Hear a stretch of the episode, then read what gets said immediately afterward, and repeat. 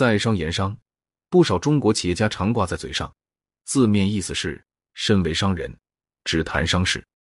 这源于清末民初，是当时资本家的口头禅和基本信条，带有近代中国商业文化的独特色彩。也有人以此抨击商人缺乏政治责任感。在商言商的世界学术圈代表，当属诺贝尔经济学奖获得者米尔顿·弗里德曼。他认为，企业不需要有什么社会责任，只需要在遵守游戏规则的情况下，最大限度的赚取利润。如今，这观点已备受抨击。每次听到“让我们在商言商”，我总觉得哪里不对。直到最近看了一些关于觉醒商业、觉醒领导力的真实实践书籍、视频课程，不禁感叹商业文明正在发生不小的演进或进化。工业化的美国居然诞生了真正的人性领导力，而国人对于商业的刻板印象和生存状态还停留在上个世纪。或许是内因和外因共同作用使然，我国也有让人欣慰的进步者，但并不是赚钱最多、名气最大的企业，比如胖东来超市。德胜洋楼这样不广为人知的企业，中国也有前瞻的研究者，也并不是出书最多、名气最大的学者，而是一些业余研究者。他们并不在象牙塔，也不是教授，不少都是初创组织中的咨询顾问和高管教练。他们像一股细细的清流，在浸润着有些板结的商业土壤。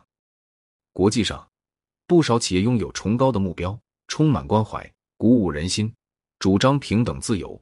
致力于追求卓越、透明且值得信赖、受人尊重和爱戴。他们不是乌托邦里的虚幻实体，存在于现实世界中。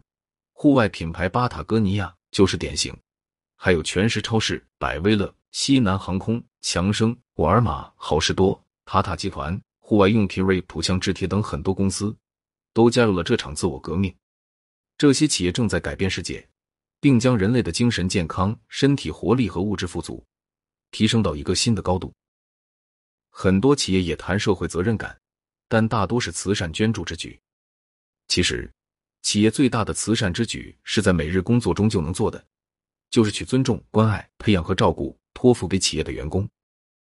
弗洛伊德说过：“爱和工作是人性的基石。”从纳粹集中营幸存下来的维克多·弗兰克尔在《活出生命的意义》中写道：“真正幸福的源泉。”是做重要的工作，无条件的爱，发现苦难的意义。然而，在世界各地、各行各业，我们不同程度的将工作和关爱人为的分离，工作戴上面具，回家才做真实的自己。一个本应完整的人被分裂成了两半，时间长了，回家面具都摘不下来。剃猫效应屡见不鲜。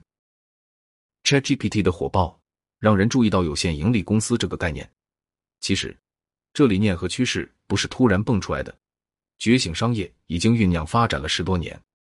值得欣慰的是，几本书已有中文版，如全食超市的实践被写成书《Conscious Capitalism》，中文书名为《伟大企业的四个关键原则》，直译应为“觉醒资本”。利益相关者包括顾客、团队成员、供应商、投资人、社区和其他利益相关者。这四个原则。像四根支柱一样撑起企业的大厦，在商言商无法撑起其中任何一根支柱。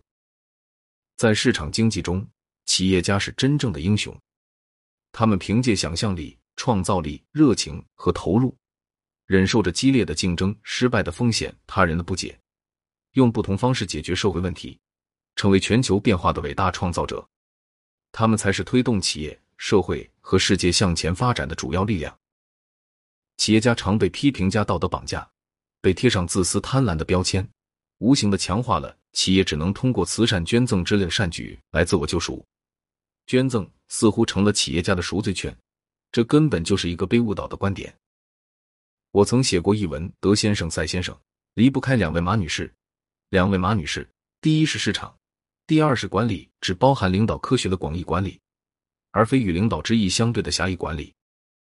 人类前进的道路上，需要解放被压制的企业家英雄主义精神，推动企业向良心企业、美好企业的觉醒和进化。有限盈利的 OpenAI 公司就是一个进化的样本。以百威乐公司的真实故事为基础写成的《共情：觉醒商业的管理》，英文书名更简单直接，Everybody Matters，也是一本值得阅读的书。当下，无数公司裁员，包括世界上那些最响亮的品牌，但高管们很少会对裁员承担责任。标准的说辞都是衰退的市场、前任的错误或其他客观原因。几乎没有一位高管会说我们没做好，是我们对业务和市场的不当预判和不利执行，导致员工不得不因为我们的过错而付出代价。而书中尤其令人感动的一段是，百威乐公司在经历二零零八年全球金融危机时，与百分之九十九点九以上的公司不同的是，他们没有裁员一人。而是像一个有爱心的家庭那样应对这场全球危机。他们选择一起度过，给员工集体放四周的无薪假期。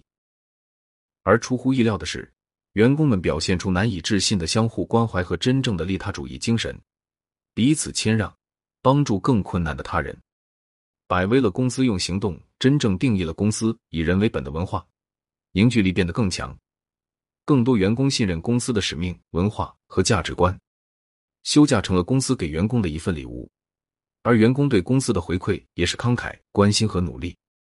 公司业务在九个月后迅速回升，远远领先于经济复苏的进度。永远别浪费一场危机，因为正是那些最艰难的时刻，你才有机会用行动证明了公司对价值观、领导力原则的真正承诺，并见证了公司凝聚力的提升和文化的融合。我们不能以一个公司最繁荣的时期来评价它的质量。正如无法在风平浪静、顺风顺水时检验船员的素质，波涛汹涌时才真正考验船员的能力。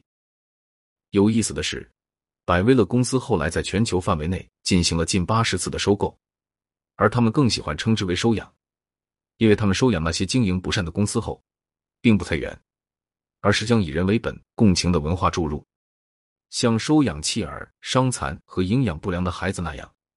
给予灵魂的营养和能力的补充，同样的员工被关爱、激活、赋能后，展现出令人不敢相信的效果。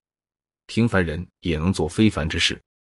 他们的收购成功率大约是惊人的百分之八十，与普遍的收购失败率相当。在商言商的言外之意，即企业的目的就是利润最大化，这对人们造成巨大的伤害，也损害了企业可持续创造价值的能力。这不是真正伟大企业的行事方式。每一个组织都应该是为人类服务的载体，是人类体验和实践真正关怀的载体。